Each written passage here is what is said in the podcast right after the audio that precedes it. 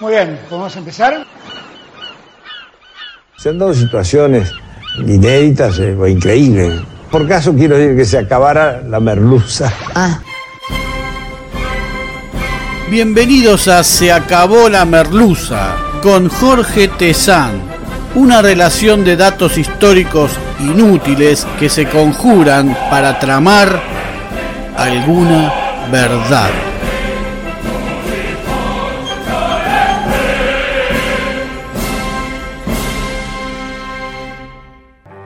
Hoy presentamos Asesinato en el Senado. La última bala de Valdés Cora. Mientras tanto es 29 de diciembre de 1938 en Buenos Aires. Lisandro de la Torre espera como cualquier paciente en la antesala de su médico personal. Lleva consigo un paquete voluminoso. Cuando el médico lo hace pasar, desenvuelven lo que resulta ser un costoso cuadro que de la Torre tenía en su despacho. El médico le indica que no puede aceptar semejante regalo, pero Lisandro insiste diciendo que nunca le había cobrado sus consultas personales. Al mismo tiempo, de la Torre asegura que le duele el corazón y se señala una parte errónea del abdomen. El médico lo revisa y lo encuentra bien y le dice que donde él se señalaba no está el corazón y le indica el corazón está acá, en el medio del pecho, exactamente acá. Lisandro de la Torre era uno de esos políticos que cien años atrás militaban más una imagen personal, en este caso de honestidad, compromiso republicano y austeridad, por sobre la construcción de espacios políticos válidos, duraderos y capaces de ganar elecciones. Había nacido en Rosario el 6 de diciembre de 1868 y era hijo de don Lisandro de la Torre, un próspero comerciante y estanciero, y la culta y enérgica Virginia Paganini, sobrina nieta del presbítero Antonio Sáenz, primer rector de la UBA, y que hablaba francés y procuraba que en su casa se lo hablara junto al castellano. No digas. Fue el tercero de cinco hermanos y la primera polémica de la vida de Lisandro ocurre el día en que lo llevan a bautizar ante el conservador cura Pantaleón Galloso, que ya había rechazado casar a una pareja que había contraído matrimonio civil. El cura no quería bautizar a Lisandro porque ese nombre no figura en el santoral. Finalmente aceptó hacerlo cuando los padres antepusieron a Lisandro el nombre Nicolás. De la Torre es un buen estudiante y cuando termina el secundario marcha a Buenos Aires donde se recibe precozmente de abogado en 1888 con una tesis sobre el régimen municipal que dicen se utilizó luego para la reforma constitucional de 1994. Participó de la fundación de la Unión Cívica y de la Revolución del Parque. Luego estuvo en la fundación de la Unión Cívica Radical y junto a Aristóbulo del Valle y Leandro Alem formó un trío que condujo el partido en aquellas etapas pese a la juventud de, de la torre. Durante la revolución de 1893 fue jefe de operaciones en su provincia natal. Junto a un grupo armado con bombas y fusiles, tomaron la jefatura de policía y lograron que Zárate cayera en sus manos. Luego avanzaron sobre Santa Fe, donde su lugarteniente Mariano Candiotti, al frente de trescientos hombres, tomó los principales edificios públicos, expulsó a los roquistas y el 30 de julio de 1893 se erigió como gobernador de la provincia durante tres semanas, al cabo de las cuales, dada la situación opuesta a nivel nacional, debió deponer la actitud. Contame ahora una de Montoneros. Junto a Aristóbulo del Valle y Leandro Alem estaba cómodo y se veía ante un promisorio futuro político. Pese a su juventud, era depositario de la confianza de ambos caudillos, pero la repentina muerte de Del Valle el 29 de enero de 1896 y apenas cinco meses después, el primero de julio del mismo año, la muerte de Alem por propia decisión, lo dejaron huérfano políticamente. Propuso una alianza con los mitristas para derrotar a Roca, pero choca una y otra vez con Irigoyen, a quien consideraba en extremo personalista, y termina retándolo a duelo a Irigoyen. El caudillo radical, que practicaba boxeo, creyó que el lance sería a las piñas, pero Lisandro elige las armas y prefiere el sable, ya que era un experto esgrimista. Irigoyen contrata a un maestro de esgrima para que le diera algunas clases. El duelo se llevó a cabo en un galpón del barrio de Catalinas, en Buenos Aires, el 6 de septiembre de 1897 y al cabo de media hora que estaba previsto como duración del lance, Lisandro presentaba incontables heridas y profusos sangrados, por lo que todo se suspendió y se lo dio por perdedor. Una de estas heridas en la mejilla izquierda lo obligó a dejarse la barba para cubrirla permanentemente. Obviamente que su relación con el radicalismo pasaba por lejos por su peor momento. Así que regresó a Rosario, donde fundó el diario La República, desde el que iba a disentir cada vez más con Irigoyen. De a poco se va acomodando hacia la derecha del socialismo y la izquierda del conservadurismo y forma un nuevo partido, la Liga del Sur, que defendía a las burguesías rurales, a los pequeños productores y a los inmigrantes que vivían del campo en la zona sur de la provincia de Santa Fe, y llegó a incluir al doctor Ovidio Lagos, director del diario La Capital de Rosario.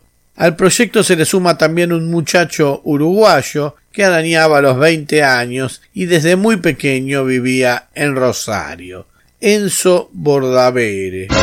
Con la ley Sáenz Peña recién sancionada y aplicada por primera vez en 1912, De la Torre es elegido diputado nacional por la Liga del Sur. A partir de allí, su figura empieza a proyectarse a nivel nacional por la gran cantidad de proyectos relacionados al reparto de tierras que presenta. Los radicales parecen ser los favoritos para ganar las elecciones de 1916. Así que en 1914 Lisandro crea el Partido Demócrata Progresista, cuya convención lo consagra como candidato a presidente junto al destacado educador Alejandro Carbó, que provenía del Partido Autonomista Nacional. Entre el núcleo fundador de la democracia progresista figura curiosamente José Félix Uriburu, amigo personal de Lisandro de la Torre. Mucha alegría, mucho fervor cívico, pero en las elecciones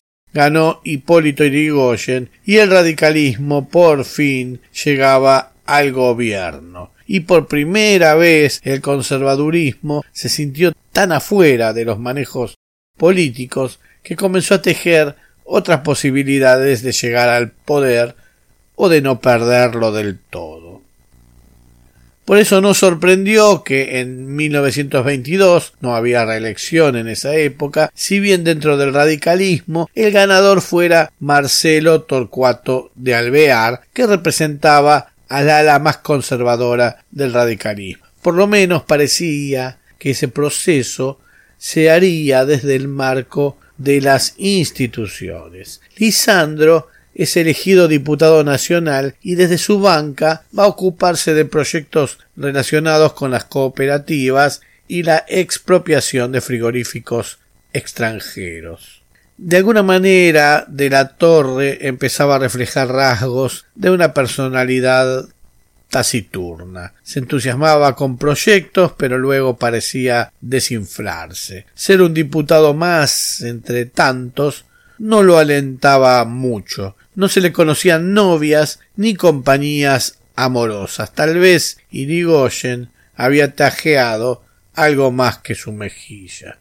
Así que en 1926 anunció su retiro definitivo de la política y marchó a su estancia Las Pinas en el límite de Córdoba y La Rioja y se dedicó al cuidado de sus 80.833 hectáreas. Allí van a buscarlo hacia mediados de 1930 los enviados de su viejo amigo Uriburu, que se preparaba para dar el golpe de Estado a Irigoyen para ofrecerle el Ministerio del Interior de la futura dictadura. Lisandro se asegura una cierta gloria postrera rechaza el ofrecimiento y asegura el programa de Uriburu es más amenazador que el de Irigoyen. El general desconfía de la capacidad del pueblo para gobernarse. No cree en la elevación moral de los hombres políticos y atribuye a las instituciones libres vicios orgánicos que la conducen a la demagogia. Yo creo exclusivamente en el gobierno de la opinión pública. La reflexión de Lisandro de la Torre es sublime. Su testimonio es tal vez el primero en la historia de alguien que sabe que habrá un golpe de Estado y predice lo que va a acontecer. En este camino de la merluza hemos visto a tantos que deslumbrados y empecinados en sus ideas han aceptado cualquier método para llevarlas a cabo, aun llevándose puesta la democracia, los valores, las vidas y el derecho a la elección de los ciudadanos, y terminaron por embarrar sus nombres y figurar por siempre del lado de los asesinos. Lisandro se mantiene afuera de todo eso y no permite que su repulsión a Irigoyen y a la Unión Cívica Radical se manifieste más allá de los pastizales de la democracia. En De la Torre y en Uriburu vemos como una misma matriz cómo aquellas ideas que los llevaron a formar el Partido Demócrata Progresista se transforman en odio de clase en un caso y en republicanismo en el otro. El día del golpe, un sujeto entre tantos sintió que cambiaría su vida. Ramón Valdés Cora, un don nadie, un bueno para nada, un matón que comandaba un grupo de choque del Partido Conservador, recibirá el reconocimiento de sus patrones, que lo premian con un cargo. Comisario de la Policía de la provincia de Buenos Aires. El desempeño de Valdés Cora al frente de una comisaría no pudo ser peor. No dejó delito por cometer apremios ilegales, cobro de coimas, abuso de poder. ¿Cómo será que lo echaron de la fuerza y sus amigos no solo no lo bancaron, sino que lo terminaron de embarrar? Ramón, no dejaste cagada por hacer. Valdés Cora pensó entonces que su pasado policial le abriría puertas en la ciudad de Buenos Aires. Así que cruzó el riachuelo y se afincó en un conventillo en Boedo junto a su sumisa mujer y a su hija a la que solía golpear ferozmente. En la capital solo encontró puestos de custodio, mandadero o matón ocasional.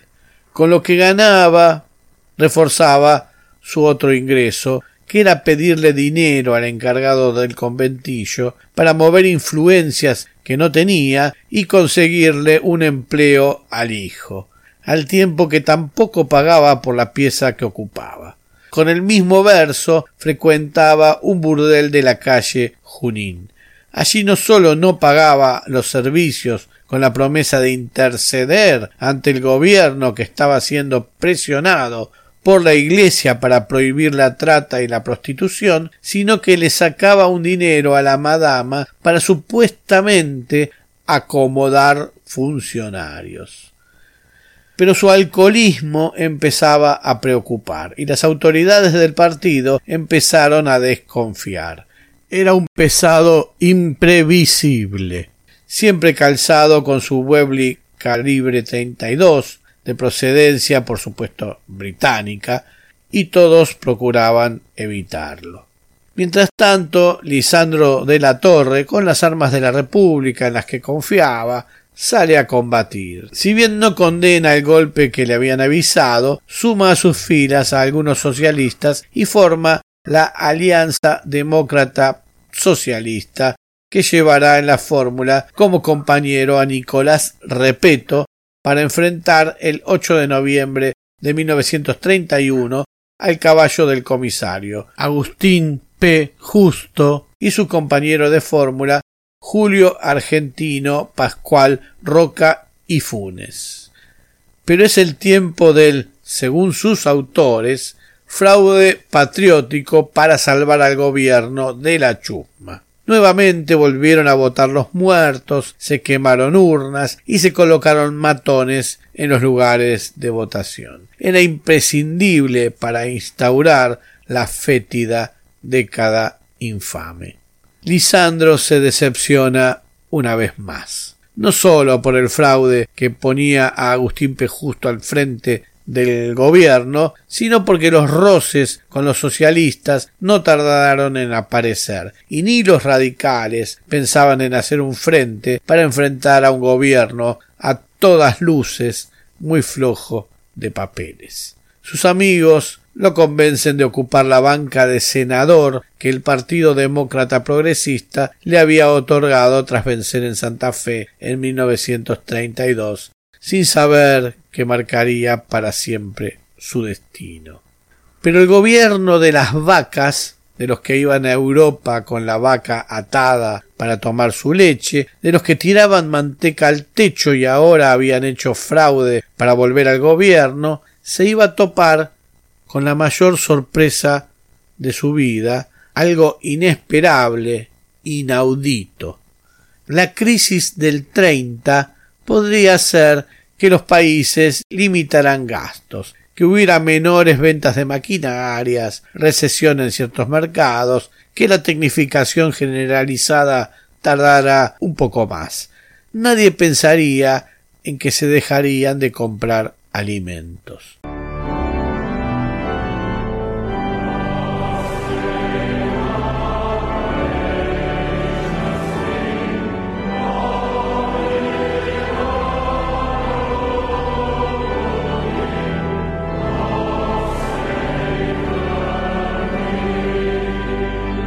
Mediados de 1932, la Conferencia Imperial de Ottawa, imperiales por el Imperio Británico, y Ottawa era una de sus posesiones canadienses, vota una resolución por la cual se declara la conveniencia de que Inglaterra realizara sus compras en sus propios dominios, dejando afuera a los países que no estuvieran dentro de su órbita política. Es decir, el imperio británico iba a comprarles a Australia, Birmania, Canadá, India, Irlanda, Nueva Zelanda, Rhodesia del Sur, Sudáfrica y Terranova, países colonizados por el propio imperio, lo que hasta ese momento le compraba a la Argentina. En 1931 la Argentina le había vendido carnes a Inglaterra por un valor de 567 millones 484 mil pesos y en 1932 bajó a 464 millones 959 mil pesos. Era evidente que esa suma en carnes era imposible de colocar en otros mercados y tan rápidamente. El gobierno estaba en shock la metrópoli nos había traicionado. El 10 de octubre de 1932 cayó la primera carta del sector ganadero al presidente justo y firmada por muñecos tales como Bullrich, Duhau, Martínez de Oz, Pereira Iraola, entre otros exhortando a ofrecer a Inglaterra lo que sea necesario para evitar los perjuicios que puedan derivarse de la conferencia de Ottawa. Los firmantes solicitaban que se adoptara un trato preferencial a los británicos en cuanto a sus importaciones y al acceso al mercado de cambios. Tres días después cayó la segunda carta del mismo tenor, esta vez suscripta por la Sociedad Rural Argentina, que nunca falla. Los puntos en los que insistían eran los mismos, priorizar las importaciones británicas y otorgar permisos de cambio. Estos sectores enseguida le hicieron las valijas a una delegación argentina que debía llegar a Londres de inmediato para salvar la situación. La delegación estaba integrada no precisamente por patriotas, sino por reconocidos anglófilos de la época. A su frente estaba Julio Argentino Roca, que era el vicepresidente de la nación y un hijo de Julio Argentino Roca, el otro, el que había evitado que la Patagonia se la queden los chilenos, mostrándoles cómo mataba tribus originarias. El diputado por Córdoba, Miguel Ángel Cárcano, también integraba la comisión. El presidente del directorio argentino de los ferrocarriles ingleses, Guillermo Leguizamón, y el subsecretario de Hacienda del gobierno del dictador Uriburu, Raúl Prebisch. La delegación fue recibida por Eduardo, príncipe de Gales y duque de Windsor, futuro rey por poco tiempo, Eduardo VIII, que abdicó para casarse con Wallis Simpson. Como si en vez de negociar se apresuraran por dejar sus pantalones colgados en algún lugar, el vicepresidente Julio Argentino Roca sostuvo hasta con entusiasmo que en materia económica la Argentina es una parte integrante del imperio británico, lo cual en aquel momento tal vez no haya sido falso, pero tampoco se puede decir así. Mientras que Guillermo Leguizamón, que años después fue nombrado Sir por la corona, no vaciló en expresar que la Argentina es una de las joyas más preciadas de su graciosa majestad, como no lo iban a nombrar Sir. Las negociaciones duraron unos tres meses y en muchas ocasiones estuvieron a punto de frustrarse, es decir, de beneficiarnos, hasta que el primero de mayo de 1933 se firmó en Londres la Convención y Protocolo sobre Intercambio Comercial junto con el convenio complementario de la Convención firmado en Buenos Aires el 26 de septiembre del mismo año, más conocido como Tratado Roca-Runciman por William Runciman, ministro de Comercio británico, y en el barrio le decimos Tratado Roca-Runciman, por supuesto.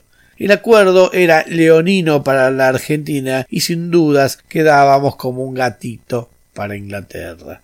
Veamos. Según el tratado, Inglaterra se compromete a seguir comprando carnes a la Argentina siempre y cuando el precio sea menor al de sus proveedores. El 85% de la cuota de exportación de carnes estaría Want flexibility? Take yoga. Want flexibility with your health insurance? Check out United Healthcare Insurance Plans. Underwritten by Golden Rule Insurance Company, they offer flexible, budget friendly medical, dental, and vision coverage that may be right for you. More at uh1.com. Reservada para los frigoríficos extranjeros de capitales mayormente británicos. Swift. Cuando pienso en mi familia, siempre elijo Swift, porque es el que más sabe de carnes. Es el mayor productor mundial y desde hace más de 100 años brinda la máxima frescura y calidad a todos los argentinos. Armour y Anglo Ciabasa. Estos tres frigoríficos formaban un trust británico ligado al mercado Smithfield de Londres y el 15% de las licencias de exportación restantes solo quedaban a disposición de frigoríficos argentinos que no persiguieran fines de beneficios privados, y siempre y cuando los envíos a Inglaterra se hicieran en buques ingleses por comerciantes ingleses. Swift, sabemos de carne. La totalidad de las divisas libras esterlinas generadas por las compras realizadas por los ingleses a la Argentina debía destinarse a la importación de productos británicos. Así como yo, elegí Swift. El carbón inglés, único recurso natural minero de Inglaterra que se importaba a la Argentina seguiría libre de derechos de importación. Argentina se comprometía a crear la Corporación de Transporte de Buenos Aires para ampliar los beneficios del monopolio inglés en subtes y trenes, entre otros puntos. La Argentina se comprometía a no bajar las tarifas de los ferrocarriles ingleses. La Argentina se comprometía a no imponer nuevos derechos de importación ni a aumentar los existentes respecto de las importaciones. Se creó el Banco Central de la República Argentina con funciones tan importantes como la emisión monetaria y la regulación de la tasa de interés, en cuyo directorio había una importante presencia de funcionarios ingleses. El acuerdo definió a Gran Bretaña como nación privilegiada. Paralelamente se firmó un protocolo y una serie de pactos subsidiarios, algunos secretos que establecieron la disposición argentina a comprar los ferrocarriles y la compañía de gas en manos británicas, pero bajo las condiciones que ellos quisieran, entre otras cosas.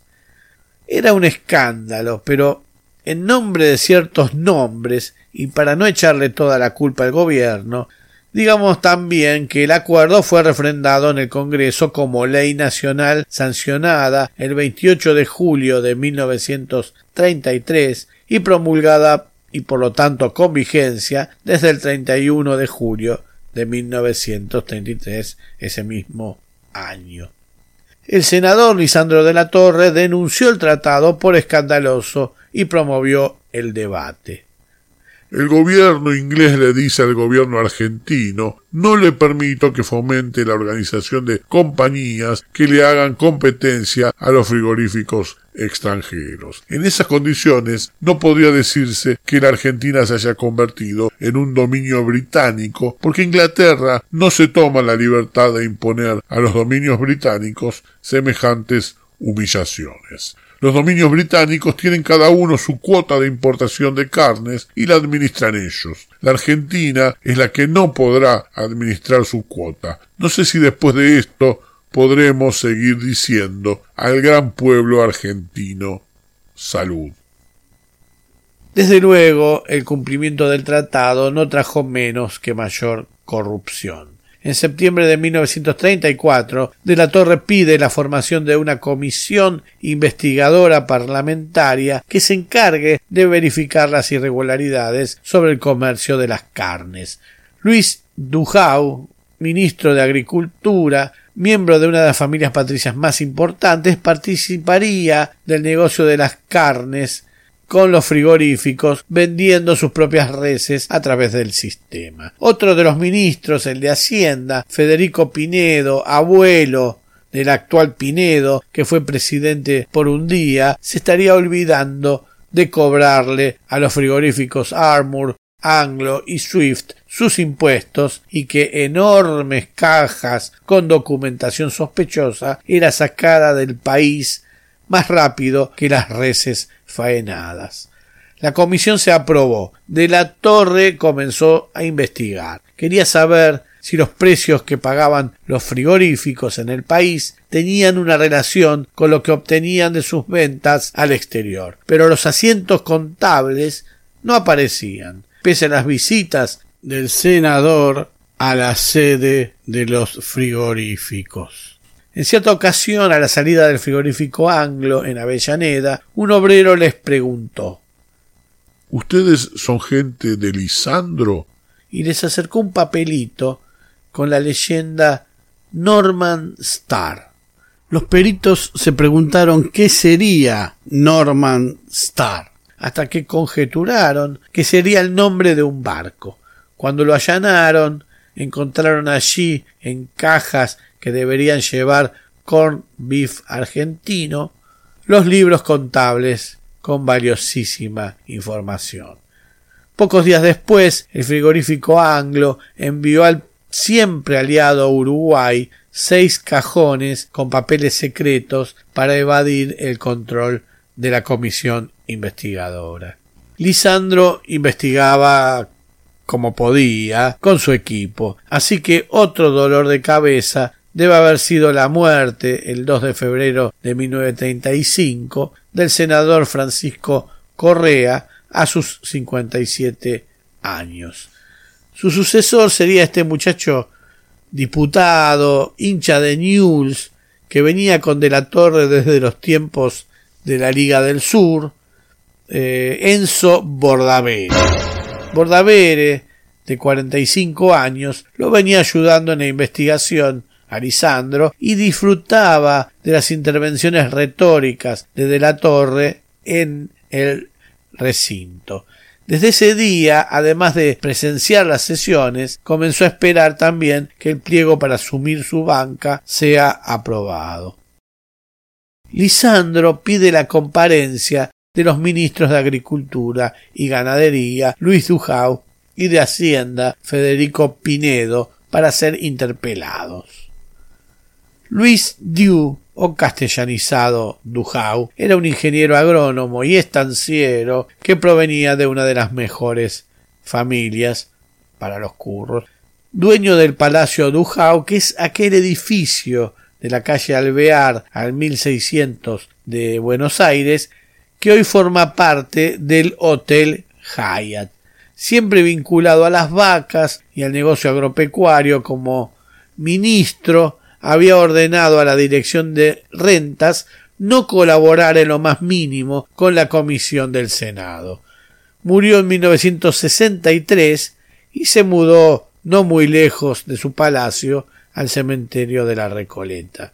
Federico Pinedo era un personaje similar. Desde joven militó en el socialismo argentino, que nunca obraba como tal, sino más bien para contener a los hijos díscolos de la oligarquía. La ideología muere antes de que el campo de papá se vea afectado.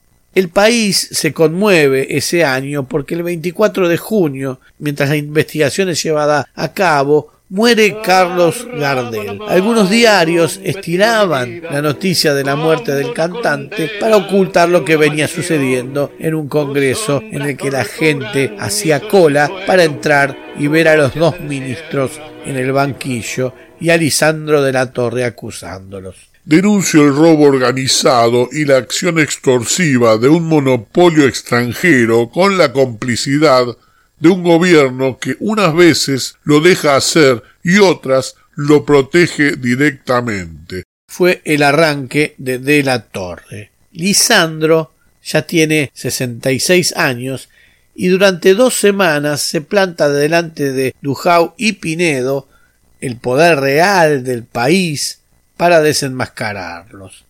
En las gradas, militantes conservadores y empleados públicos apoyan a los ministros y gritan permanentemente contra De la Torre y sus aliados, y en la presidencia del Senado, Julio Argentino Roca, hijo. Por este motivo se hizo usual que las intervenciones del senador Rosarino se vieran interrumpidas por gritos desde las gradas, al tiempo que los dos ministros interpelados proferían insultos y amenazas por lo bajo contra De la Torre. En el debate, De la Torre reveló que Duhau se beneficiaba vendiendo ganado de su propiedad a los frigoríficos investigados. A Pinedo le achacaba su papel como responsable técnico del tratado Roca Ranciman. La interpelación duró trece sesiones. La noche anterior a la última sesión, el teléfono sonó en el conventillo en el que vivía el ex comisario Ramón Valdés Cora. Valdés atendió y sonrió, creyendo que el mundo se le volvía a abrir. Mañana te necesitamos en el Senado. No nos vayas a fallar.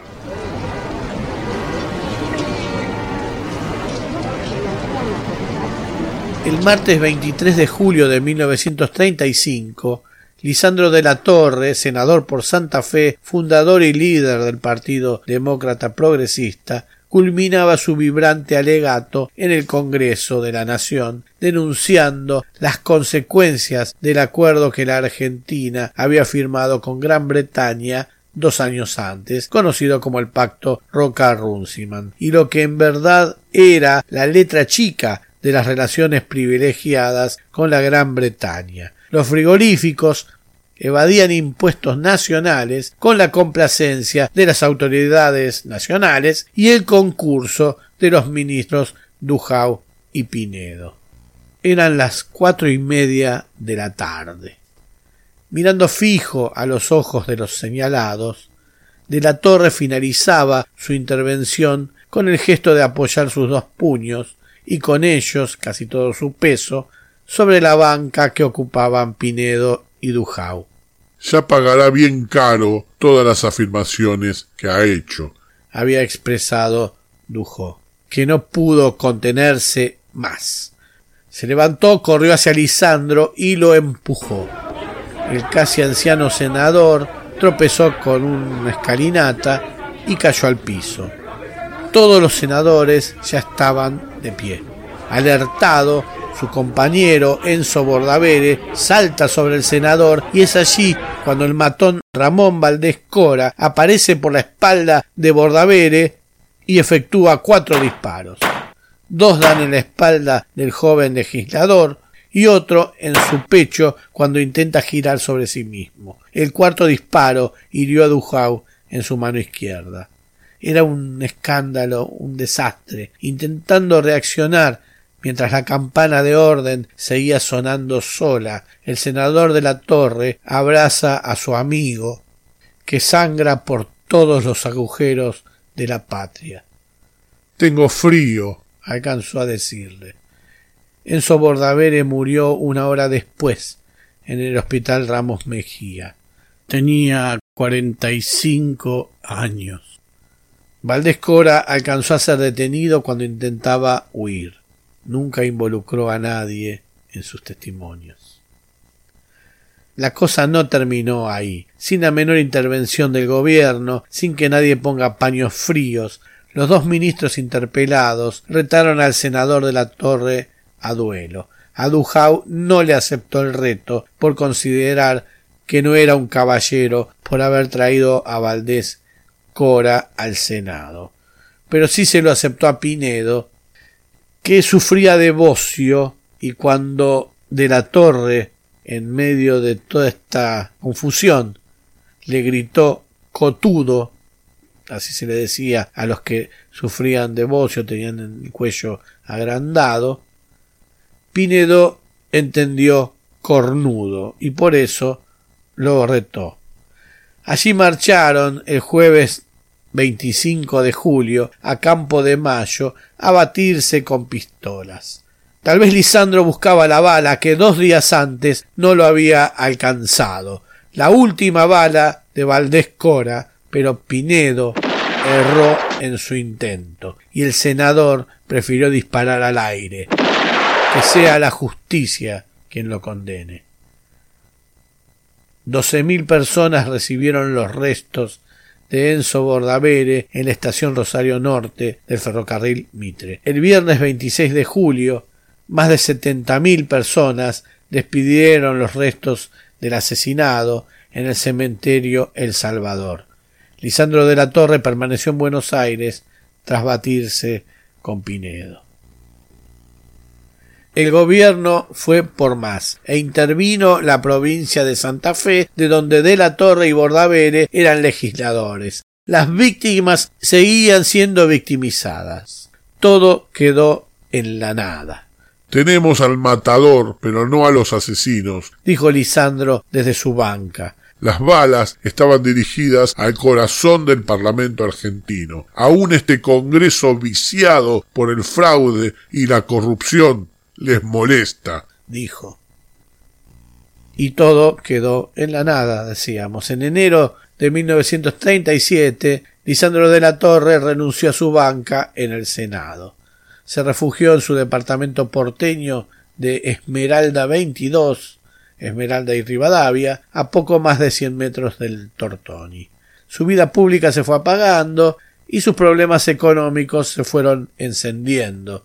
No pudo pagar un crédito con el Banco de Santa Fe y perdió el campo donde pensaba hacer un emprendimiento agropecuario y estaba por afrontar un pedido de quiebra.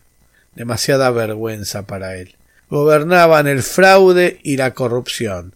Plantarse con ideales y ponencias democráticas parecía estéril. Así que todo estaba dicho. Tiempo antes había comentado en una de sus cenas con amigos en el Jockey Club Los años que me podrían quedar carecen de halagos. Tanto da vivir ochenta años como setenta. Quizás sea mejor vivir setenta. El 6 de diciembre de 1938 cumplía setenta años y sus amigos le organizaron una fiesta sorpresa. Lo vieron muy apresadumbrado. Dicen las crónicas que su madre había fallecido hacía unos días, aunque le desconfiamos a este dato porque la señora había nacido en 1835 y para 1938 habrá tenido unos 103 años. O tal vez dijo eso para explicar su mal estado anímico. En su departamento comenzaba a vagar el fantasma de Leandro Alem. Nadie sospechó nada cuando comenzó a regalar viejos objetos queridos. Aquella tarde en que volvió del médico se encerró. Pasó año nuevo y los primeros días de 1939 solo. Quemó papeles personales, cartas y documentos de su archivo político. Escribió a máquina cincuenta cartas, una para cada uno de sus amigos del interior del país. Se estaba despidiendo. A uno de los amigos que había bromeado por lo mucho que estaba comiendo, le recordó Cuando lea esta, comprenderá que la resolución que tenía tomada y que estoy próximo a ejecutar no es incompatible con el buen humor y el apetito. Ese jueves 5 de enero de 1939 recibió al abogado Díaz Arana, con quien almorzó. El letrado ignoraba que de la Torre lo había citado para despedirse. Luego encabezó con el nombre de cuarenta y nueve amigos su última carta. Les ruego que se hagan cargo de la cremación de mi cadáver. Deseo que no haya acompañamiento público ni ceremonia laica ni religiosa alguna, ni acceso de curiosos y fotógrafos a ver el cadáver, con excepción de las personas que ustedes especialmente autoricen.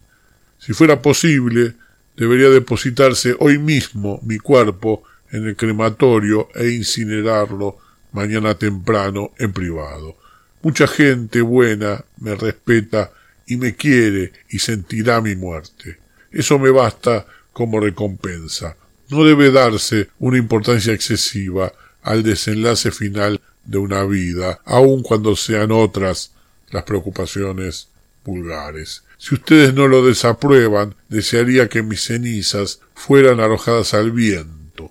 Me parece una forma excelente de volver a la nada, confundiéndose con todo lo que muere en el universo me autoriza a darles este encargo el afecto invariable que nos ha unido. Adiós, Lisandro de la Torre. A su mucama, Clotilde, también le dedicó unas palabras. Me despido de usted y le agradezco sus servicios irreprochables durante siete años. Le dejo al mismo tiempo una pequeña gratificación de doscientos pesos incluidos en esta carta que encuentre trabajo cómodo y sea feliz. Luego se acomodó en su sillón de trabajo, tomó su escopeta y recordó la frase del médico unos días antes. El corazón está acá, en el medio del pecho, exactamente acá. Y apretó el gatillo. se acabó la merluza. Hubo un tiempo que fui hermoso y fui libre de verdad. Guardaba todos mis sueños en castillos de cristal.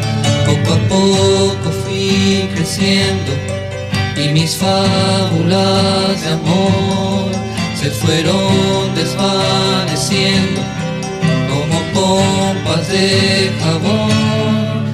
Te encontraré una mañana dentro de mi habitación prepararás la cama para dos.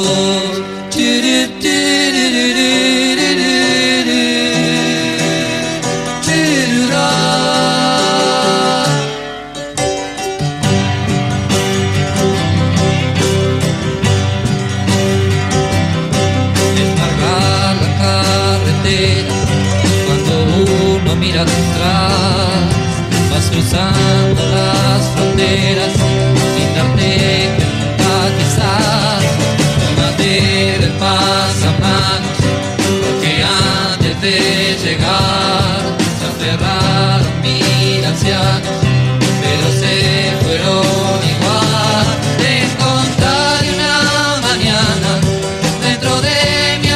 habitación y prepararás la cama para dos.